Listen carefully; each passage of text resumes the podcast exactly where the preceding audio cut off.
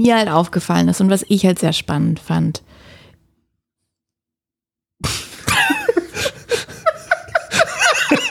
Was zur Hölle, Patrick? Was ist das? unser, unser Ladegerät, das hat auch eine eingebaute Taschenlampe, aber ich habe irgendwie voll reingeguckt. So richtig. Das ist wirklich eine Taschenlampe? Ja, das hat eine Warum hat dieses Ladegerät eine Taschenlampe? Mit dem Dunkeln deinen Weg findest. Patrick hat sich gerade wie in so einem schlechten Film selbst geblendet und ganz komisch ja, geguckt. dumm. Das ist super praktisch, das Teil. Damit kannst du auch andere Gegenstände aufladen. Das ist auch eine Akku-Pack. Das ist halt so ein richtiges Wow. Travel-Ding. Achso, ich dachte, damit kann man nur Akkus laden. Nein, man kann damit auch die Akkus zum Laden von was anderem nehmen. Wenn es jetzt noch eine Digitaluhr hätte mit Thermometer. Und ein Kompass, ein Da Kompass. bräuchte man keine anderen Geräte mehr. Okay.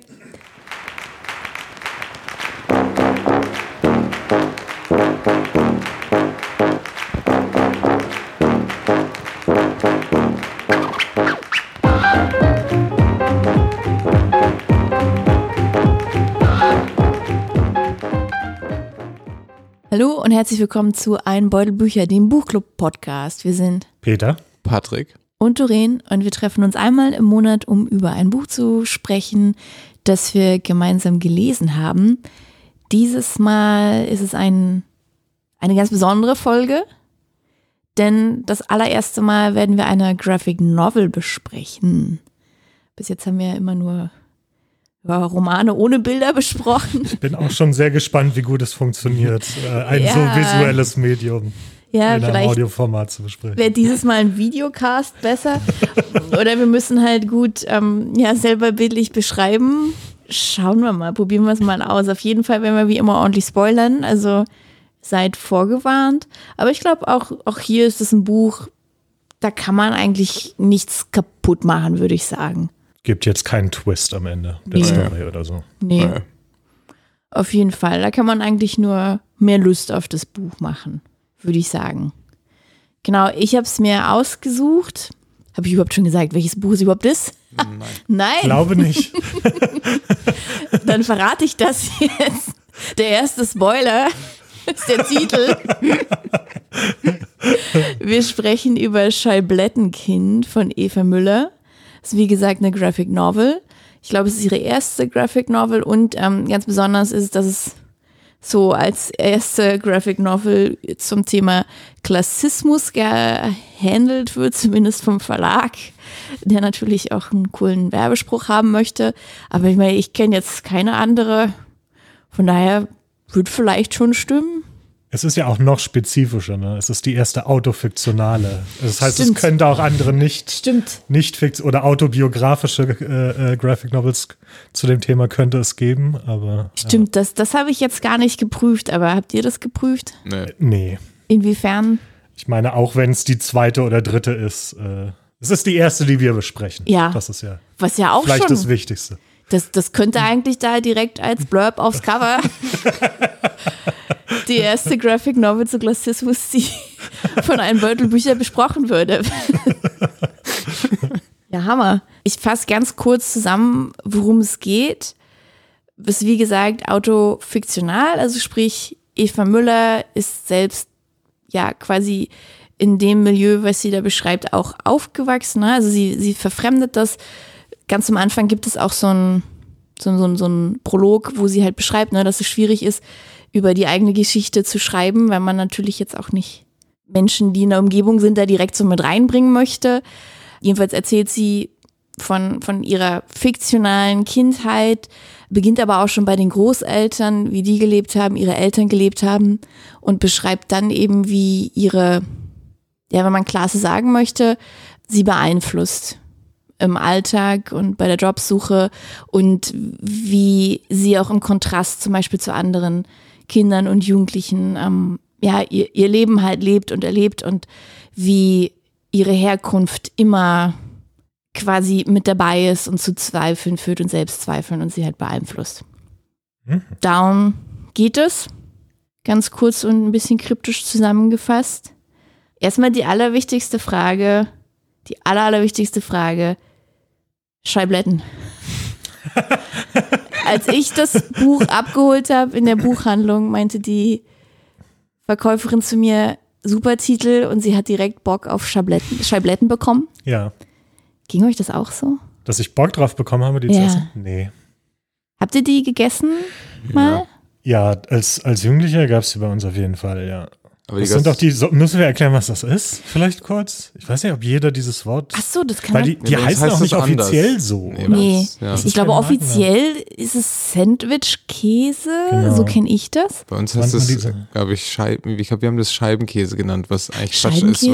weil. ja. Aber. Viele andere Käse auch in Scheiben. Ja, genau. Genau, aber das die- war der Scheibenkäse. Es waren die quadratischen Scheiben, wo, wo jede Scheibe einzeln in Ja, Plastik eingepackt ja. war, genau. die alle halt so schon, die schon so vorgeschmolzen waren, würde Ja. ich jetzt mal sagen. Ne? Also es war so dieser sehr weiche, was auch immer Käse. wir Also ob es überhaupt Käse ist, ist auch wieder eine Frage. Wir haben den eigentlich immer für Toast Hawaii verwendet. Ich glaube, da musste er drauf. Ich, ich weiß nicht, ich habe den, also bei uns gab es den auch ab und an mal, dippt den direkt auf Brot. Ja, die Ich fand, Stulle. ich weiß nicht mehr, jetzt weiß ich nicht, ich habe den auch schon seit Jahrzehnten nicht mehr in der Hand gehabt. Aber so als Kind fand ich den geil und auch als Jugendliche noch. Ich auch, aber ich, also ich bin mir ziemlich sicher, dass ich ihn jetzt nicht mehr so geil finden würde. Und deswegen, also nee, ich habe nicht, nicht unbedingt direkt Bock drauf bekommen. Ich habe dann auch rausgefunden, dass es wohl auch äh, so Nutella-ähnliche Geschmackrichtungen gibt. Für Nutella-Scheibletten. Das wäre doch was. Was? Auch noch nie gesehen. wie so diese Nutella-Frischkäse, also diese. Ich weiß nicht, ob da wirklich noch Käse mit drin ist und ob das dann nicht wirklich dann nur noch quasi I don't know, ein Schokofettpaste ist. Aber du meinst nicht SZ, diese Nein, nein, nein, nein, auch so weich. Auch Okay. so eingepackt, genau. Das war aber ein japanisches Produkt, glaube Das ich. ist jetzt ne? ein bisschen off-topic, aber habt ihr es, diese SZ-Schreiben jemals gegessen als Ja, Kind? klar. Na klar, Die aber halt, Ja. Ich wusste nicht, was das ist. Ich, Im Studium hat mir das noch mal jemand gesagt, wie geil die waren. Und ich, Gibt's doch immer noch. ja, ja, ich weiß, aber ich hab, das war, das Aber ist mir völlig bis dazu- heute unbegreiflich. dazu muss ich sagen, die sind super unpraktisch. Ich Ja. habe die dann halt pur gegessen. Weil, wenn halt nichts anderes da war und man so ein Süßigkeitenhieber, ja, das macht da überhaupt keinen Sinn. Du legst die aufs Brot Ja, ist geil. und dann beißt du ab Ja, und dann, geil. dann geht das, wie wenn man so ein so. Eclair bröckelt, isst, ja. ja. Du beißt halt rein und dann geht halt der, geht es so hinten so nach oben, Ja. weißt du, und fällt Ja. die vom Brot und das splittert. Und, Also ein Ja. Trick übrigens zwei Brotscheiben. Eine oben, eine unten. aber dann schmeckt man weniger von der Schokolade. Ja, muss halt Toast nehmen, dann geht's besser. Ja, ja, also es geht schon, aber ja. das war jedenfalls ein Konzept, was ich, was ich nicht verstanden habe. Ja, kann ganz. ich verstehen. Okay, dann höre ich da raus. Wir sind jetzt, wir sind über unsere Scheiblettenphase hinweg, aber wir alle kennen sie. Und Klassismus. So habt ihr schon mal, also für mich war es tatsächlich auch das erste Mal, dass ich ja Fiktion zu dem Thema gelesen habe. Wie war das bei euch? Ja, definitiv. Ich glaube, ich habe nichts, äh, zumindest nichts Dediziertes dazu gelesen. Ich überlege gerade, nee, also nicht, ziemlich sicher nicht zu Klassismus in diesem Sinne sozusagen, ja, nee. Also ich will jetzt, ich will nicht ausschließen, dass ich schon Fiktion gelesen habe, in der Klasse eine Rolle spielte, Ja, das, aber sozusagen nicht Klassismus in, in diesem irgendwie, in dieser sehr persönlichen Erfahrung, Ja. was das mit einem macht. ja. Doch, stimmt. Äh, Down and Under in Paris and London von George Orwell würde man, glaube ich, da reinzählen. Weil er dann quasi sich bewusst ja quasi in so eine richtige, also so absolut ungelernte Hilfskraftposition spielt. Das müsste er nicht unbedingt. Und dann darüber schreibt, wie das so ist im Alltag. Aber ich glaube, das beschreibt weniger, wie, wie Herkunft in der Zukunft einen verändert, als den Moment des Lebens in dem Moment. Genau, also wirklich anders. halt auch so in einer, in einer modernen Form. Also ich denke auch, dass Ja. ich so in, in älterer Literatur, klar, kam sicherlich vor, habe ich bestimmt schon gelesen. Aber halt, das ist ja wirklich, es spielt ja in der Jetztzeit. Na, ja super modern eigentlich. Und ich habe auch das Gefühl, dass es ein Thema ist, was immer mehr auch an Bedeutung gewinnt und worüber immer mehr gesprochen wird. Deswegen fand ich es auch so toll, als ich gesehen habe, dass es diese Graphic Novel dazu gibt und dass sie das Thema eben aufnimmt und so persönlich beschreibt. Was ging euch dann beim Lesen und Angucken so durch den Kopf?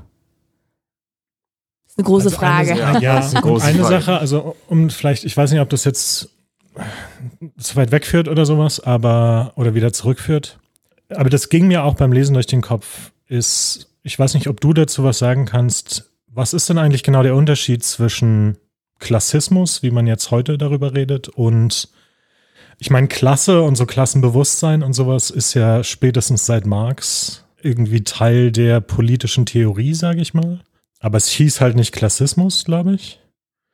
Ist das, kannst du sagen, was sozusagen, oder einer von euch?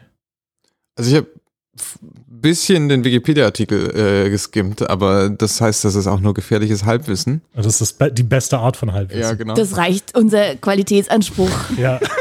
Passt perfekt. Na, was ich super interessant fand, ist, dass Klassismus wohl als Begriff allen anderen Ismen, also, also vor allen anderen Ismen steht. Dass Klassismus als politischer Begriff schon sehr, sehr alt ist eigentlich und dann aber lange Zeit vergessen war und in den 70ern erst so langsam wieder in den USA wohl von schwarzen Arbeiterinnen, glaube ich, wieder als, als Begriff eingeführt wurde. Okay. Also er war dazwischen irgendwie verschwunden, zum Beispiel. Nicht, nicht so richtig. Da hat man andere Begriffe dafür genommen. Klassenkampf oder sowas. Und Klassismus schreibt ja auch ein bisschen was anderes als Klassenkampf. Nämlich eher die, die persönliche Erfahrung sozusagen oder die Erfahrung auf dem persönlichen, genau, auf der persönlichen Ebene. Ja, und da war auch noch ein interessanter Punkt, stimmt jetzt im Artikel zwei Sachen ähm, unterscheidet man wohl so ein bisschen, aber beide werden unter dem Begriff zusammengefasst, nämlich die Diskriminierung aufgrund von Armut und die Diskriminierung aufgrund der Herkunft aus einem Arbeitermilieu. Das sind beides Teile von Klassismus tatsächlich. Okay. Das ist auch spannend, weil das, glaube ich, auch im Buch so ein bisschen tatsächlich sich widerspiegelt, dass das zwei Komponenten sind Ja. von dieser Erfahrung. Ja, und dann geht's ganz normal, ähm, in Anführungsstrichen, ganz normal für Diskriminierung halt, Andersbehandlung aufgrund dessen, wo du herkommst. Und ich finde, das ist halt was, was man, also diese beiden Punkte, ne, also so Diskriminierung aufgrund der, der Armut oder halt, ne, mögliche Armut und so vielleicht das, das, das Kreises, aus dem man kommt. Ich finde, das, das ist halt das, was man im Buch eigentlich oder im, im, in der Graphic Novel halt super wiederfindet. Also, dass, dass beides halt irgendwie ähm, sie beeinflusst. Ja. Und wie es vor allem sich über Generationen weiterträgt, das finde ich war auch ganz spannend gemacht. Und interessant ist, dass ich glaube, dass der in Anführungsstrichen Armutsteil doch wohl doch, das ist schon Armut. Obwohl, kann man sich drüber streiten wahrscheinlich, weil ich meine, sie Ja. besitzen ein eigenes Haus. ja, also, zum Beispiel. Und beide arbeiten zwar, aber sie können sich zwischenzeitlich zwar, also kann man es sich ist halt eine prekäre streiten. Lage sozusagen ja, finanziell. wahrscheinlich das, ja. Aber Ähm, theoretisch haben, genau. fast den Eindruck, dass das stärker rauskommt als das Kulturelle. Das Kulturelle wird da in dieser Eingangsszene mal erwähnt, wo sie irgendwie an dem Tisch sitzt mit lauter ähm, Kindern von Akademikern, die da irgendwie auf der gleichen Kunsthochschule studieren oder auch Künstler sind oder irgendwie und dann sagen, ach, ich würde mich ja niemals oder sie dann Begriffe verwenden. Ich glaube, das ist es. Begriffe verwenden, die sie nicht einordnen kann, sich nicht auskennt damit. Entrecote. Ja. Ich glaube, das ist ja eins, ja, stimmt. War es nur das? Das ist das, Ja, was okay. ich mir jetzt gerade einfällt Ja, von okay. dieser Einführung. Und aber so dieser Armut, sich etwas nicht leisten können, arbeiten müssen während dem Studium oder der Schule, das hatte ich den Eindruck, war noch viel, viel stärker da. Ja, das war ja auch, ich finde, das ist der erste große Kontrast, den wir da haben. Im Gegensatz zu halt, sie hat ja, das fand ich auch so interessant, sie hatte diese Punk-Freunde, die aber scheinbar alle irgendwie aus relativ, also teilweise wirklich sehr, sehr, sehr wohlhabenden Verhältnissen kommen Ja. und so und alle sehr links sind und sie ist die einzige, die, die halt wirklich, glaube ich, so, so am nächsten halt an Armut halt kommt. Und das funktioniert eine ganze Weile eigentlich ganz gut. Aber dann gibt es zum Beispiel diese eine Situation auf der Party, wo, wo man dann halt doch merkt, so irgendwie trennt die dann doch eine ganze Menge. Was im Alltag halt gar nicht so deutlich geworden ist zum Anfang. Du meinst die Situation, wo sie, Sie- beschimpft wird und Genau. dann dem Typen eine reinhaut und dann rausfliegen aus der Party? Genau, sie, sie trifft halt auf der Party, da kommt dann auf einmal ein Gast, der vorher, ähm, also sie, sie arbeitet im Restaurant und da ist es scheinbar ein sehr teures Restaurant, da sitzt halt so eine Familie und da ist halt dieser eine Typ mit bei in ihrem Alter und der macht sie dann halt runter. Und den trifft sie auf der Party wieder und dann eskaliert das. Und der ist kein Punk, der ist einfach einfach nur so, weiß ich nicht, ganz normal. Und ähm, dann ihre Punk-Freunde sind alle so, das kannst du doch nicht machen. Weiß nicht, der geht, glaube ich, bei uns in die Klasse und ne, Das stimmt, die sagen dann auch so Sachen. wie, Zu mir war er eigentlich immer ganz nett. ja, ja, genau. Das fand ich ein bisschen. Unrealistisch, aber ich weiß nicht, ob es einfach nur meiner Vorstellung von Punks entgegenspricht. Auch wenn sie aus gut situierten Häusern kommen. ja. Aber ja, ich finde, da hat man das erste Mal so gemerkt, ne, dass das also nicht nur was ist, was so äußerlich gut sichtbar ist, also sie muss die ganze Zeit arbeiten, um sich ein bisschen was zu verdienen, sondern auch, dass es was Subtiles ist, was anderen Menschen in ihrer Umgebung vielleicht gar nicht so bewusst ist.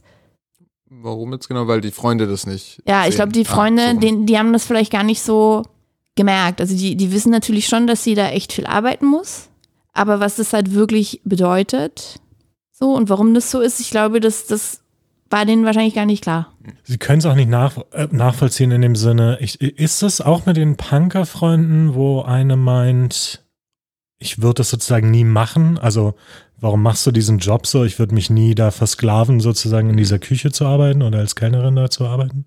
Oder bilde ich mir das gerade Doch, ein? ich glaube im Auto. Ich glaube, sie holen sie von der Arbeit ab. Ich glaube, das ist sogar auf dem Weg zur Party. Ja. Was halt genau so eine Sache ist, ne? Also es ist genau so gesprochen aus der privilegierten Situation heraus, nicht darauf angewiesen zu ja. sein, das zu machen. Wo es immer in allen, in allen Privilegsituationen einfach ist, zu sagen, dass man es anders machen würde. Das wird doch später dann nochmal aufgegriffen, oder? Ich glaube, es gibt auch eine Kunststudentin, die sowas sagt, wo dann aber irgendjemand vom Ende vom Tisch oder sowas rüberbrüllt, jetzt hör mal hier auf zu labern. Ja. Da geht es um die Kunst, äh, dass sie niemals ihre Kunst verkaufen wird. Oder also. Ja, stimmt. Ich würde lieber McDonald's arbeiten, als meine Kunst zu verkaufen. Und dann so, äh, als wird das, als das, äh, spuck mal keine großen Töne, das trifft auf dich eh nicht zu. Das fand ich äh, interessant. Das, genau, das fand ich tatsächlich auch eine sehr interessante äh, äh, Stelle gegen Ende hin, weil da wurde es dann gegen Ende hin mehr oder weniger explizit politisch auch, ne? Also ja. da ging es dann darum, dass sie es auch schafft oder dass sie mehr das Selbstvertrauen hat, äh, sich Gehör zu verschaffen, sozusagen in diesem Zusammenhang. Und da fand, mhm. diese Diskussion fand ich total spannend im Buch, wo es genau dann darum ging, ähm, was ist denn, also da ging es irgendwie um den Begriff der ehrlichen Arbeit. Also ja. was ist denn jetzt überhaupt ehrliche Arbeit und dass das ein komisches Konzept ist und warum ist es äh, irgendwie okay, Burger für McDonalds zu flippen, aber nicht okay, das Design zu machen für die Werbung oder so, ne, wenn man wenn man es kann.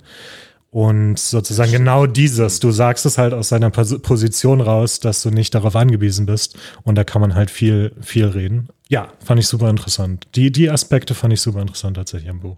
War auch eine meiner, meiner Lieblingsstellen, weil das war so ein Aspekt, wie Patrick gerade schon meinte, der mir manchmal so ein bisschen so gefehlt hat. Also der für mich hätte noch stärker rausgearbeitet werden können. Dieses, weil letztendlich ist es ja einfach ein großer Aspekt von Klassismus, diese, das ist das, diese Privilegiertheit, die halt ähm, die, die ganze Zeit die anderen halt um, um sie drum, um drumherum zu haben, ne, dass, dass denen das halt gar nicht bewusst ist.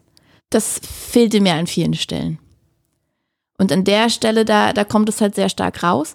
Und es ist auch schön, weil sie dann halt so ein, so ein gewisses Selbstvertrauen entwickelt hat. Sie scheint ja dann auch in einer anderen Umgebung zu sein. Also wo, wo die Menschen halt irgendwie da auch einfach offener für sind und halt aber einfach auch aufmerksamer. Mhm. Dass die das nicht einfach so, so einen Kommentar einfach so durchgehen lassen und sagen, ja, Moment mal, das ist Quatsch, was du da sagst. Ich habe das ähnlich empfunden beim Lesen tatsächlich. Also in dem, also dass mir das so ein bisschen gefehlt hat in den ja. anderen Teilen des Buches. Ich habe es mir dann halt so erklärt, oder also es ist ja schon eine sehr persönliche Erzählung auf eine Weise. Ja. Ne? Also, dass es halt genau um die persönliche Erfahrung geht und nicht äh, sozusagen darum, jetzt diese politische Abhandlung zu machen. Oder vielleicht auch so ein bisschen, damals hatte sie dieses Wissen ja vielleicht gar nicht oder diese, ne, diese Worte dafür, ja. als sie damit aufgewachsen ist. Und deswegen, genau, am Ende kommt es dann raus, wo sie selbst irgendwie dann, genau, studiert und erwachsener wird und, und selbstbewusster wird und so. Also von daher hat es vielleicht sogar Sinn gemacht, dass das so ist im Buch. Aber es ist mir auch aufgefallen beim Lesen, dass mir das so ein bisschen gefehlt hat zwischendurch. Ja. Was ist euch noch so durch den Kopf gegangen? Also was ich super spannend fand, war, dass das, ich glaube nämlich, dass sie, sie sagt ja nie, wo genau das alles spielt, aber ich glaube, das spielt tatsächlich in der Gegend in Westdeutschland, ähm, aus der ich auch. Sagt sie nicht, dass es, ist es nicht in Bayern? Nee, nee. Nee, nee, wo genau? Nee, also es ist relativ explizit, dass es in Westdeutschland spielt. Das ja. Und Aber nee, stimmt. Wo genau, weiß ich jetzt auch nicht. Kann sein, dass ich das vergessen habe. Oder es kann auch sein, dass ich mir ihre Biografie durchgelesen habe, also ihre Kurzbiografie und dann nochmal rausgefunden habe, wo sie studiert hat und dadurch das abgeleitet habe. Aber zumindest, was interessant ist, dass es, für mich hat es das in, also genau, eben nach Westdeutschland und so irgendwie eher in so meiner, auch in meiner Vergangenheit äh, und meiner Heimat verortet. Und das fand ich super spannend, weil ich das teilweise nicht gedacht hätte. Also ich hatte das teilweise immer mal wieder, ich musste mich immer wieder daran erinnern, das spielt in Westdeutschland. Das spielt ungefähr auch in der Region, in der du aufgewachsen bist. Das ist, die, sind teilweise Erfahrungen von Menschen um dich herum damals gewesen. Und ich habe das einfach wahrscheinlich überhaupt nicht wahr. Also im Nachhinein fallen mir jetzt vielleicht auch Mitschüler ein oder sowas, die ähnliches erfahren haben müssen, glaube ich tatsächlich. Aber ja, das war irgendwie so ein bisschen spannend. Finde ich total spannend. Ich hatte eher, ganz ehrlich, am Anfang war ich oft so ein bisschen, wusste ich manchmal gar nicht, wo das Problem liegt. Also ich habe das so diesen Anfang gelesen und war manchmal, okay, ja, es klingt wie eine ganz normale Kindheit für mich. So, also ich habe auch einige Sachen wiedererkannt. Also so äh, nur so kleine Details, die vielleicht auch gar nicht mit der Thematik zu tun haben.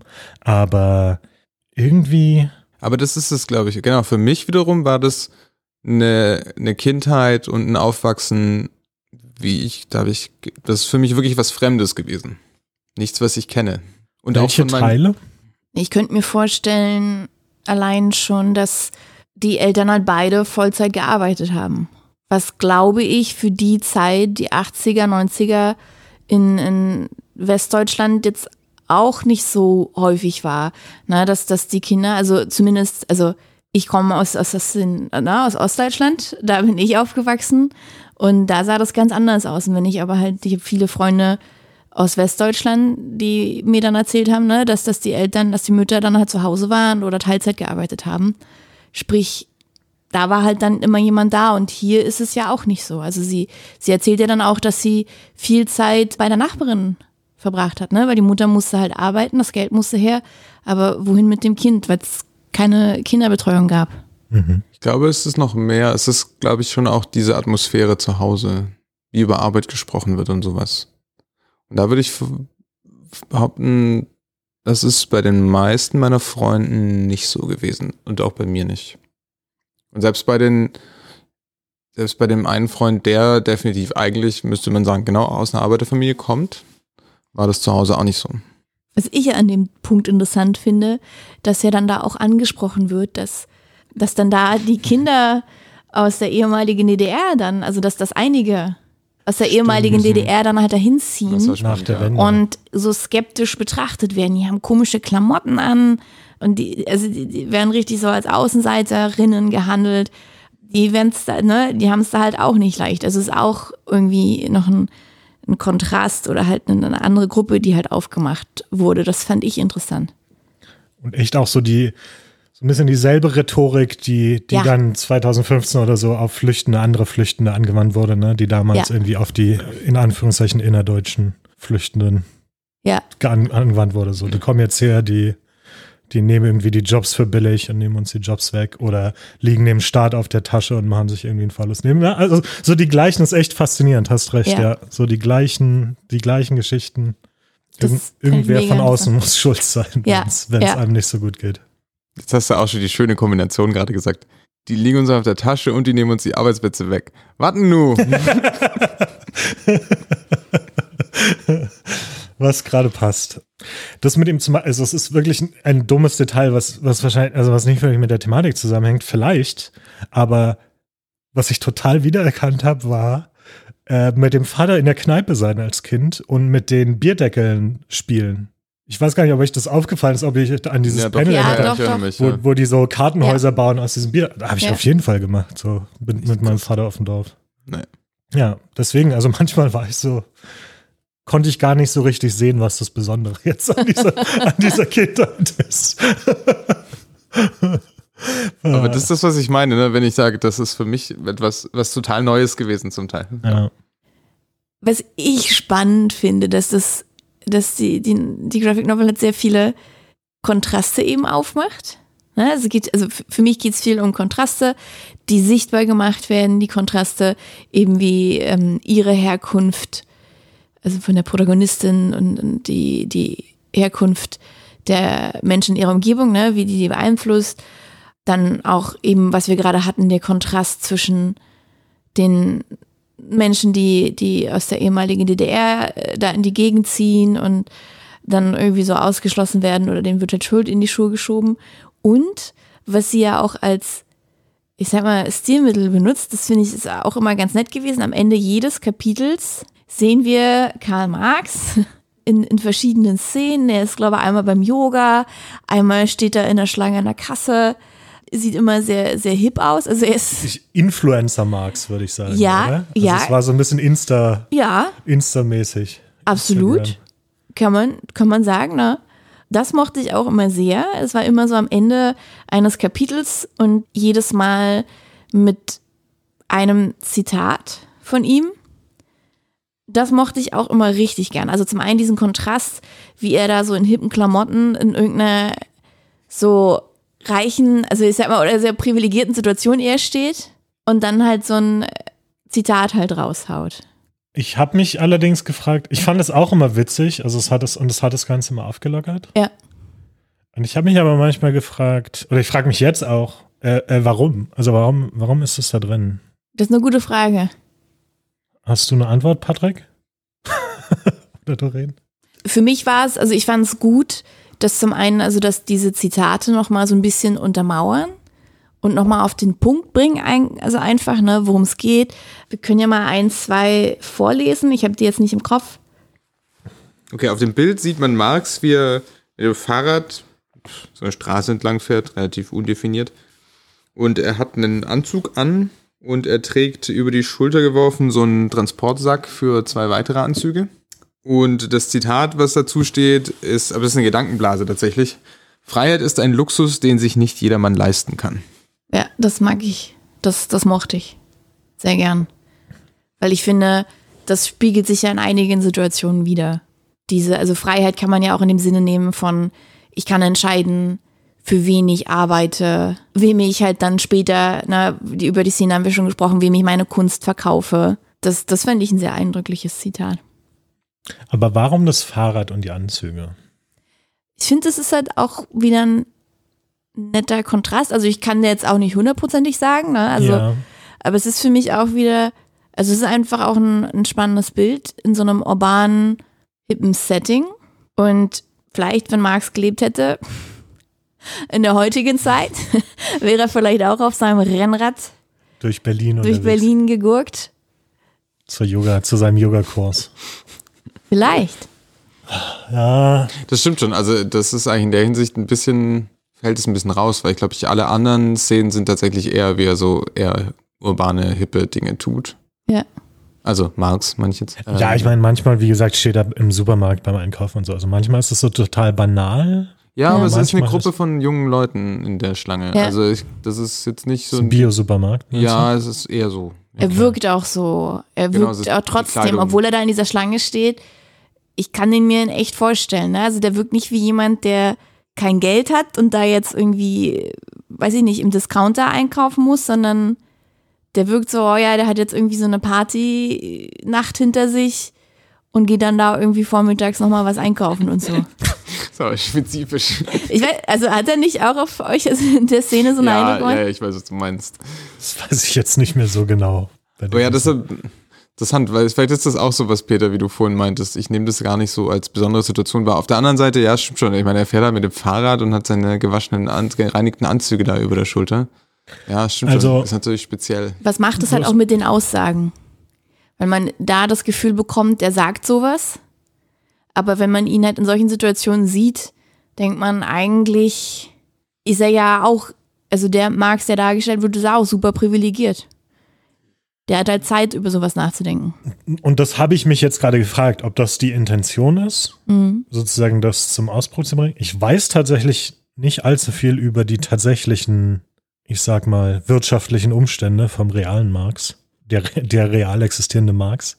Ob das ein Kommentar darauf sein soll? Also genau, ob das sozusagen sozusagen überhöht dargestellt und in die Moderne verfrachtet auch sein Privileg da, darstellt von damals, wie du sagst. Oder nicht. Es kann ich gerade, also kann ich tatsächlich keine qualifizierte Antwort zu geben. Könnte ja auch einfach nur ein Kommentar darauf sein, auf dieses, naja, da lässt sich halt leicht drüber reden. Das kann man auch schön machen, ähm, quasi in äh, Studenten-WGs, wenn man das Studium fertig bezahlt hat von irgendwoher. Aber. Also du meinst sozusagen, es ist eher ein. Kommentar auf, auf sozusagen, keine Ahnung, die Hipster von heute, die halt irgendwie Marx zitieren, durch die Stadt rennen, aber So ungefähr, aber eigentlich die tatsächlich, auf was sich das bezieht, ob das die Erfahrung von jemandem, der im Arbeitermilieu lebt oder aufgewachsen ist, das ist halt losgelöst davon. Finde ich einen sehr guten, interessanten Punkt, ne? Weil wir haben halt der, der Marx, der ist halt sehr, sehr theoretisch, sehr wohlgewählte Worte. Und davor haben wir in den Kapiteln die, die persönlichen Erfahrungen der Protagonistin. Der, ne, also da ist es halt ganz, ganz individuell und nicht mehr abstrakt, sondern wir haben konkrete Situationen, mit denen sie zu kämpfen hat, die sie teilweise nicht richtig verstehen kann, weil sie ja drin gefangen ist. Und er ist da so ganz entspannt beim Yoga. Wenn sie dann da irgendwie von irgendwelchen anderen Menschen, wenn sie da Pommes verkauft, halt irgendwie runtergemacht wird oder struggelt damit, ob sie jetzt dieses Studium anfangen soll oder welches vor allem auch. Ne? Also sie fängt ja erst irgendwie so ein komisches Hauswirtschaftsstudium oder so an. Ich glaube, sie macht es auch fertig, weil sie will ja Abitur machen und dann sagen die Eltern so, nee, nee, nee. Und dann macht sie ja so ein, ich glaube, so eine Art, ich weiß nicht, so eine Art Fachabitur oder so, aber halt so im Hauswirtschaftsbereich, im sozialen Bereich und studiert dann da auch was, aber ist super unglücklich einfach die ganze Zeit damit. ja. Genau, und, und das ist halt, sie ist halt da drin gefangen mit ihren Selbstzweifeln und ne, auf, aufgrund der, ja, einfach ihrer Herkunft und kann halt nicht so leicht halt einfach beim Yoga sein und darüber philosophieren, was Klasse ausmacht und was es macht mit den Menschen. Aber da, also wie gesagt, da weiß ich halt jetzt nicht. Also ich meine, an wen ist das ein Vorwurf? Also An es- niemanden. Ich glaube, es ist einfach nur die Diskrepanz, zeigt halt nur die Ja. Diskrepanz ein bisschen. Das Ja. ist nicht unbedingt direkt ein Vorwurf, nee. Ich glaube auch, es ist vor allem auch, ich würde vermuten, dass es kein Kommentar auf den historischen Marx ist. Sondern es ist eher halt dieses, genau, über, das, das hört sich alles gut an und ist romantisch und so, über sowas zu reden und zu philosophieren, aber was heißt denn das eigentlich konkret, diese Lebenswelt? Ja. Und das schon, also ich finde das super spannend. Also warum ich auch das Buch super spannend finde eigentlich. Weil das halt sowas ist, was in der Diskussion ja eigentlich, das ist immer sehr abstrakt, genau wie du meintest, Doreen. Sehr theoretisch halt. Dann kommen wir doch mal zum offensichtlichen oder zum, zum sichtlichen, Oh. sichtbaren. Ja, ich mir auch jetzt cooler vorgestellt, als es letztendlich sich anhört. Es ist eine Graphic Novel, so. Das heißt, es ist voll mit Bildern. Ähm, es ist eine sehr bildlastige Graphic Novel, würde ich sagen. Ähm, da habe ich schon welche gelesen, die ja, so puristischer waren. Wie hat euch dann der, der Zeichenstil gefallen? Ich fand ihn sehr interessant. Ich war auch sehr überrascht vom Zeichenstil tatsächlich auf den ersten Seiten. Inwiefern? Also vielleicht, ich, ich, vielleicht fange ich mal an mit den offensichtlichen Sachen, weil man, also irgendwie unsere HörerInnen jetzt ja auch nicht unbedingt das vor sich haben. Es gibt keine Farbe, ne? Also es ist alles in Schwarz-Weiß gezeichnet. Es ist alles, es hat sowas Bleistiftskizzenartiges, ne? Also Ja. was, was offensichtlich gewollt ist, aber sozusagen, was zum Beispiel, man sieht teilweise so Radierungen Und so Verschmierungen und so Verschmierungen. ne? Also das ist sozusagen bei anderen Comics äh, oder Graphic Novels sozusagen, da kämen danach jetzt noch, weiß ich nicht, drei, vier Schritte wahrscheinlich, um, um das alles irgendwie sauber zu machen und dann zu kolorieren und alles so. Und äh, sozusagen dieser Stil, den sie gewählt hat, fühlt sich an wie, also am Anfang hat es sich echt so unfertig angefühlt für mich. Also das meine ich mit, ich war ein bisschen überrascht. Genau, das war jetzt nicht unbedingt, was ich so persönlich erwartet habe von der Graphic Novel, wenn ich einfach nur Graphic Novel höre. Darum fand ich den, den Stil ganz interessant, den sie gewählt hat. Die interessante Frage ist sozusagen, warum und inwiefern hat das einen, einen Zusammenhang zum Thema, aber weiß nicht, also wie, wie hast du den Also zum, wahrgenommen? zum einen ist es, glaube ich, ein spezifischer Stil, der Zine-Stil. Mhm. Also ich finde das super unintuitiv, das so auszusprechen, aber Z-I-N-E. Mhm. Ähm, und vor allem diese Punk, also das ist ja mit was sie, was im Buch ja auch auftaucht tatsächlich und was sie tatsächlich auch viel gemacht hat und groß geworden ist damit, ähm, ist halt diese Punk-Magazine, Zeichnungen. Und ich glaube, da findet man den Stil ja auch bei anderen Künstlern, der so sehr, sehr ähnlich ist wie ihrer. Okay. Also ihre ist noch, ein- noch ein bisschen näher am tatsächlichen Material. Also das, was du meinst, ne? das, dass man den Bleistift noch sieht und dass man dieses Verschmierte sieht. Ja, ich, ich finde, es wirkt dadurch authentischer. Weil zum Beispiel, ich finde das interessant, Peter, dass du gesagt hast, ne, normalerweise, also es sieht so aus, also ich denke, da ist halt auch viel natürlich gewollt, ne, aber es sieht so aus, als ob es halt noch nicht, vielleicht noch nicht fertig wäre oder so, weil es halt nicht reingezeichnet ist äh, und es fehlen die Farben. Aber dadurch wirkt es auch viel, also es wirkt nicht geschönt, es wirkt halt ehrlich, es wirkt halt echt. Und ich finde von den Zeichnungen sieht es teilweise auch ein bisschen naiv aus. So, ne? Also ich denke, also ich vermute, dass sie das noch viel, viel realistischer hätte zeichnen können. Also von den Figuren zum Beispiel. Die, die sehen manchmal so aus, als ob die, weiß ich nicht, auch irgendwie vielleicht wirklich ein Teenager gemalt hätte. Danke, dass du das sagst, weil das war auch so ein bisschen mein Gedanke die ganze Zeit und äh, das fühlt sich aber halt auch scheiße an, das zu sagen. Ja. Weil, also, sie hat Kunst studiert und so weiter, ne? Und ich, ich, also ich würde es ja auch selbst nicht besser hinkriegen und also es, es fühlt sich einfach komisch an, das zu sagen aus meiner Position. Aber auch was du sagst, ich fand die, die, der Stil und die Figuren vor allen Dingen, dies war manchmal so eine ganz komische Mischung. Also man könnte sozusagen stilistisch sehr realistisch gehen oder so sehr vereinfacht und sehr sozusagen, wie soll man das sagen, wenn man jetzt an so äh, Tim und Struppi oder sowas Ja, denkt. Ne? oder also, Chris Ware und so, ne? Sehr, sehr simpel, sehr schlicht. Genau, das sind ja, Ja. sozusagen, also es sind sozusagen, es sind ja keine realistischen menschlichen Gesichter zum Beispiel, sondern so dieses vereinfachte, was aber sehr irgendwie was Bestimmtes trotzdem sehr stark ausdrückt. Und ich fand in dieser Graphic Novel, das war so ein komisches Zwischending. Also es Mhm. war so, und das hat mich auch so ein bisschen genau an so Teenager erinnert, so als ob sozusagen die Intention war, das realistisch zu machen, aber sozusagen die Fähigkeit noch nicht da war, in Anführungszeichen. Und wie gesagt, das alles, was ich jetzt sage, auch mit dem, dass es nicht fertig war und so, ich bin mir hundertprozentig sicher, dass es Ja, genau ja. ihre Intention war und sie das so intendiert hat, diesen, also ich weiß nicht, ob sie exakt diese Reaktion intendiert hat und diesen Effekt, aber nichts davon ist zufällig sozusagen so, wie es ist.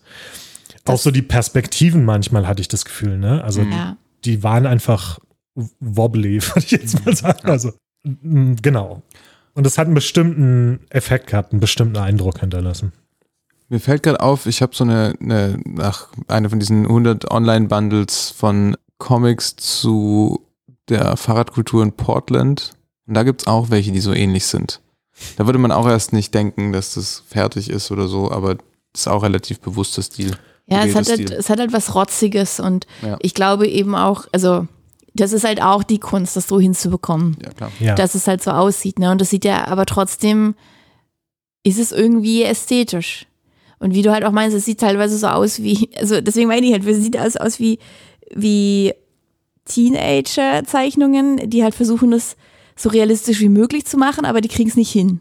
So sieht's halt aus, aber ich glaube, trotzdem sieht's halt irgendwie gut aus. Und das ist halt ja, glaube ich, immer das Schwierige. Das ist ja wie bei, wenn man sich jetzt zum Beispiel, ich, ich mag ja Chris Ware als Graphic Novelist sehr, sehr gern. Und dann, das sind auch super duper schlichte Zeichnungen.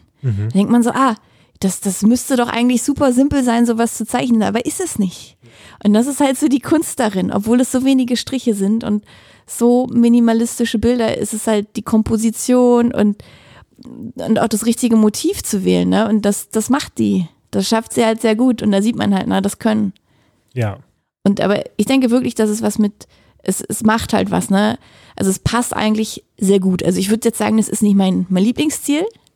Dafür ist es mir zu detailliert und ich bin halt wirklich Fan der Linie Claire und ich mag auch Farben. Aber es passt eigentlich wirklich richtig, richtig gut zum Thema. Ich schaue gerade mal, also normalerweise mache ich mir Notizen. Bei der Graphic Novel habe ich jetzt einfach Fotos gemacht von den Seiten. eine Sache zum Beispiel. Also es gibt ja, es gab so eine Stelle, die ich sehr cool fand, weil da mit der Form der Seite was ausgedrückt wurde. Also was man ja auch, Also in Graphic Novels, man kann ja auch sozusagen über die Form der Paneele zum Beispiel und wie die angeordnet sind, was sagen.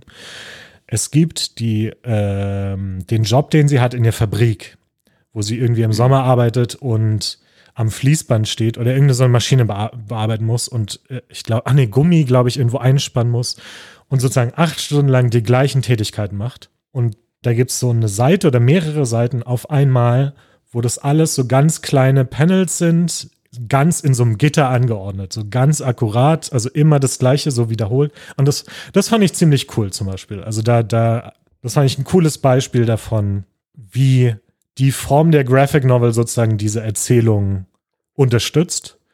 Und das fand ich einfach ein super cooles Bild für, um rüberzubringen, wie monoton diese Arbeit ist und wie anstrengend es ist, das acht Stunden zu machen und so. Es gibt auch diese eine Stelle, wo sich das, die Panels einfach immer wieder wiederholen. Die meine ich, glaube Ah, ich, ja. Also Das, ich habe hier. Wo sie auch immer die Sekunden zählt, wie lange was wo drin sein muss. Und ja, das ist immer also man das sieht Gleiche. sozusagen die Arbeitsschritte, die ersten beiden sind immer die gleichen. Also kann sein, dass sie, ich weiß gar nicht, ob die einfach nur kopiert sind. Kann sein, dass es sie es immer sieht so wieder aus, als ob hat. sie da einfach so markiert, Copy-Paste. Und dann sieht man aber rechts, ganz rechts ist ihr Gesicht immer, was halt Ja. immer mehr sozusagen entgleist und müder wird und einfach, man, man sieht sozusagen ihren, ihr Abgleiten in den Wahnsinn von dieser, von dieser routinemäßigen, wieder, sich wiederholenden Tätigkeit. Hat fast, fast was Filmisches. Ne? Man könnte sich das gut auch irgendwie in Bewegtbild vorstellen. Ja, genau. Ja. So die Schnitte sozusagen und diese Wiederholung, ja. Ja, Patrick hat es da auch gerade offen, glaube ich. Ja, sind tatsächlich alle einzeln gezeichnet. Sind alle ein bisschen anders. Ah, Genau, sie hat, sie scheint, sie scheint es immer wieder, immer wieder das gleiche Motiv gezeichnet zu haben. hat sich Mühe gegeben. Und dadurch ja auch gleichzeitig diese Erfahrung ein wenig Ja. reproduziert. Und wie fandet ihr das Bild mit der Schlange? Also das ist ja ein surreales Element, was sich eigentlich durch die ganze Graphic Novel zieht. Also wir haben die auch in der Umschlagsgestaltung kommen halt schon ganz viele Schlangen vor. Das ist so dieses Symbol, was sie, würde ich jetzt so sagen, benutzt, um die Selbstzweifel zu symbolisieren. Also die Schlange taucht immer wieder auf und dann gibt es so eine Szene relativ zum Schluss, wo, wo sie auch wirklich in ihren Kopf reinkriecht. Wie fandet ihr das? Also du meinst sozusagen die, die Schlange als äh, literarisches Motiv. Ja. So, nicht, nicht, Nicht, nicht, von, vom Zeichenstil, ob, nee. ob die Schlange schon gezeichnet wurde. Aber die war, die war, fand ich sehr gut. Also, ne, die, die sticht auch ein bisschen heraus. Die ist nochmal ein bisschen detaillierter gezeichnet als teilweise die Gesichter und Figuren. Was vielleicht auch interessant ist. Ne? Ich habe mir ehrlich gesagt gar nicht so viele Gedanken bisher drüber gemacht. Also zum Beispiel, warum das eine Schlange ist und so weiter. Was mir aufgefallen ist, dass sie tatsächlich teilweise interessante Dinge damit dann macht, Ja. grafisch. Also wie du sagst, das, wo sie, wo die Schlange in ihren Körper eindringt. Es gibt eine Szene, wo, ich glaube, das ist die Party. Ich weiß gar nicht, ob da der Schlange der Ja. Kopf abgeschlagen wird oder so, aber wo sie sich auf einmal multipliziert. Ne? Also es ist diese Situation, wo das alles eskaliert und sie in dieser sehr peinlichen Situation ist, wo das alles hochkommt. Und auf einmal wird es zu so einer Hydra sozusagen mit so lauter Köpfen. Das ist ja auch so, die, die streiten sich ja dann auch um die Schlange. Also die wird ja dann, Genau, die steht ja dann für stimmt. viel mehr, ne? Also auf dieser So Partysituation, genau, von der wir ja schon gesprochen haben. Und dann nimmt halt dieser Typ, mit dem sie sich ja dann streitet und irgendwie, ich glaube, auch prügelt, der zieht dann und die ziehen dann beide an dieser Schlange, ne? Also symbolhaft wahrscheinlich für andere Gespräche oder Gefühle, die da eben ausgetauscht werden. Das auch, Und glaube dabei ich, zerreißt sie Ja. und dann, dann werden das mehrere Schlangen. und das ist, glaube ich, auch so eine der wenigen Male, wo die Schlange auch von anderen Leuten auch wirklich so anfassbar wird und überhaupt da ist. Ne? Also ich kann mich nicht dran erinnern, dass das später nochmal so aufgenommen wird. Aber finde ich auch ein, ein sehr starkes Bild, also weil das ist, da wird eigentlich da in dieser Szene mit der Schlange, da wird so viel gesagt. Ne? Also es ist eigentlich so viel Text, der da in diesem Bild aufgenommen wird. Das ist ganz stark. Ich habe noch ein anderes Bild, was ich auch sehr stark fand mit der Schlange.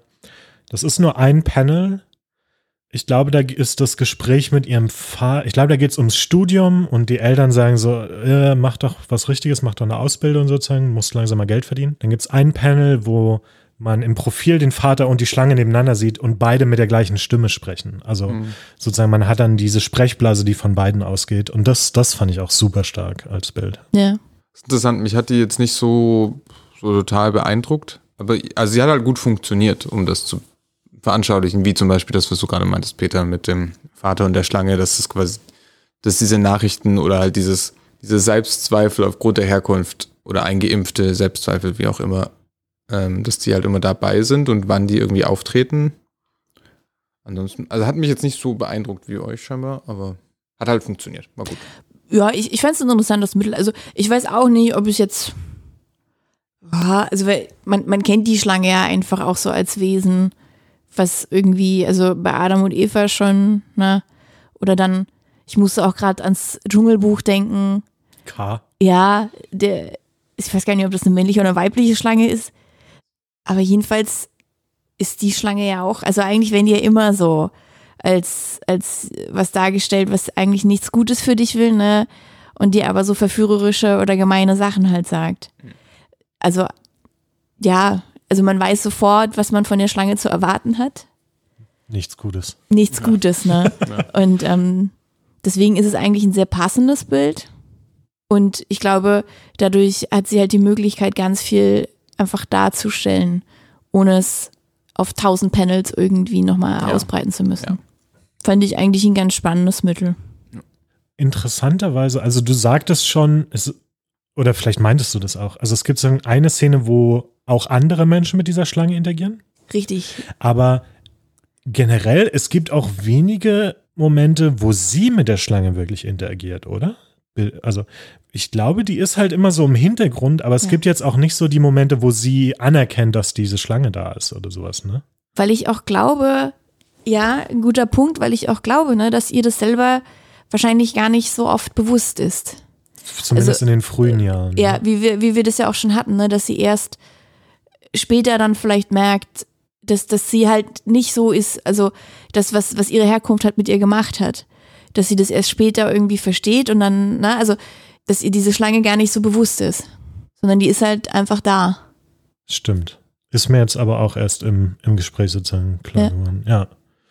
Okay, dann sind wir auch langsam am Ende der Folge angekommen. Und wie immer frage ich euch, wie ihr das Buch und dieses Mighty Graphic Novel fandet. Patrick, magst du anfangen? Also das ist jetzt auch ein Buch, wie ich glaube auch das letzte war auch schon so bei mir. Das ist ein, also ist jetzt von der von, von der Geschichte her, ja, es ist, das ist jetzt nichts, was super krass unterhält oder irgendwas. Aber für was es, ich finde, ein sehr gutes Buch ist, ist eben in so eine ganz andere Lebenswelt einzutauchen und darüber was zu erfahren. Ähm, interessanterweise eine, die einem unter Umständen, also zumindest mir natürlich örtlich sehr nah ist, aber ich halt einfach gar keinen Einblick drin hatte. Also es ist eigentlich sehr ähnlich wie Sonne und Beton in der Hinsicht, weil es auch etwas ist, was einfach um einen herum die ganze Zeit tatsächlich stattfindet und da ist, aber man selber gar keinen gar keinen Bezug dazu hat. Genau, also das habe ich bislang, glaube ich, auch noch nicht so gesagt. Ich fand es von der Dramaturgie her eher nur so okay. Also ich hatte so das Gefühl, das Buch endete dann auch irgendwo so mittendrin und auch zwischendrin die Handlung hatte nicht so richtig, für mich nicht richtigen Schwung aufgenommen. Ist jetzt aber auch nicht schlimm, weil auch, dass es eine Graphic Novel ist, unterhält es ja allein durch die Bilder eigentlich ganz gut. Ist trotzdem spannend. Also, ja. Genau. Also, nicht unbedingt wegen der Geschichte, aber mal wieder dafür, in was es einem Einblick gibt. Ein sehr gutes Buch. Da würde ich direkt anschließen. Also ich glaube, es ist ein sehr, sehr wichtiges Buch, ähm, weil es eben eine, eine Geschichte erzählt, die, die viel zu selten erzählt wird, bin ich der Meinung. Also und dann halt auch auf eine sehr persönliche Art und Weise. Das, das hat mir sehr gefallen. Und ich denke, davon brauchen wir einfach mehr. Und ich finde, das sollte auch viel mehr Aufmerksamkeit haben. Also ich habe mal in, in Vorbereitung auf, auf die Folge, was ich ja immer gerne mache, zu schauen, wie so Online-Bewertungen sind. Und das hat keine einzige Bewertung.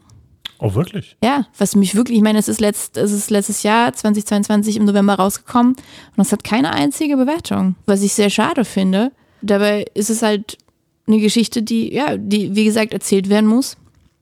Es gibt ja mittlerweile, gibt es ja auch immer mehr, mehr Sachbücher einfach zu diesem Thema und die zeigen halt auch, wie viele Geschichten sich ähneln, aber doch immer wieder individuell sind und Also zum Beispiel Klassenreise oder Klassenbeste sind jetzt zwei, die können wir auch mal in die Show Notes packen. Und deswegen fand ich es halt super, auch da mal so, so, so ein, ja, es ist ja nicht 100% fiktiv, aber halt mit, mit so einem Ansatz da mal ranzugehen und so was zu erzählen. Mir haben so ein bisschen, das hatten wir ja auch schon, ein bisschen hat mir, also für mich wäre es interessanter gewesen, noch mehr diese Aspekte rauszuarbeiten. Diese, diese, also ich fand am stärksten immer die Situation, wo sie wirklich auf andere Menschen trifft, in dem Sinne, also dass, dass man da halt merkt, die Unterschiede, also dass, dass man merkt, wie andere zum Beispiel privilegierter sind und was das mit ihr macht und was eben diese fe fehlenden Privilegien halt auch mit ihr machen. Und das finde ich, hätte an einigen Stellen vielleicht noch mehr rauskommen können. Das hat mir teilweise so ein bisschen gefehlt. Aber nichtsdestotrotz finde ich, ist es eine gute Graphic Novel. Ich weiß gar nicht so recht, was ich, was ich, was ich dazu sagen soll. Ich, äh, das klingt, ich weiß nicht, ob das böse klingt, das ist auch gar nicht so gemeint. In, in, in einer gewissen Weise ist es eine, ein Buch, wo es interessanter ist, drüber zu reden, als es zu lesen, finde mhm. ich. Also, ich weiß nicht, genau, mit der Dramaturgie, Patrick hat es erwähnt. Ich weiß also ich, es liest sich leicht, finde ich, oder ist jetzt auch nicht langweilig zu lesen. Aber ich glaube, ich glaube, richtig interessant wurde es erst im Gespräch, sozusagen mit euch darüber. Und ich bin immer noch so ein bisschen zweifeln oder überlegen, oder ich, ich weiß nicht, ob ich, ob ich den Begriff des Klassismus jetzt richtig verstanden habe. Also generell das Konzept und, und was es unterscheidet von, von irgendwie vorherigen Konzepten oder ob das eigentlich das gleiche ist oder anders jetzt Ausdruck findet. Es war aber tatsächlich interessant, genau diese persönliche Sicht zu sehen und wie es sie beeinflusst. Ich glaube so ein bisschen auf einer persönlichen Ebene, ich hatte manchmal den Eindruck, dass ich ich, ich hatte nicht das, also nicht, nicht exakt gleich, aber dass ich irgendwie vergleichbare Erfahrungen hatte, aber anders damit umgehe. Und ich glaube, das war irgendwie, wo manchmal meine Schwierigkeiten herkommen, das zu verstehen. Und das kann mehr unterschiedlichste Gründe haben, warum das so ist overall, ich weiß nicht, es ist interessant. Ich bin auch entsetzt, dass es nicht keine Bewertung hat. Also vielleicht, wenn, wenn ihr da draußen seid, holt es euch und lest es und, und lasst Bewertungen da. Ich weiß nicht, ich würde es schon empfehlen. Ich würde es definitiv weiterempfehlen. Das ist eine coole Sache. Ja, coole Sache. super Schlusswort. Auch ein super Blurb. Coole Sache. Wer ist denn dran? Das nächste Buch. Patrick ist dran, der sucht das nächste Buch aus. Oder hat es schon ausgesucht? Was lesen wir denn? Wir lesen Mindset von El Hotzo.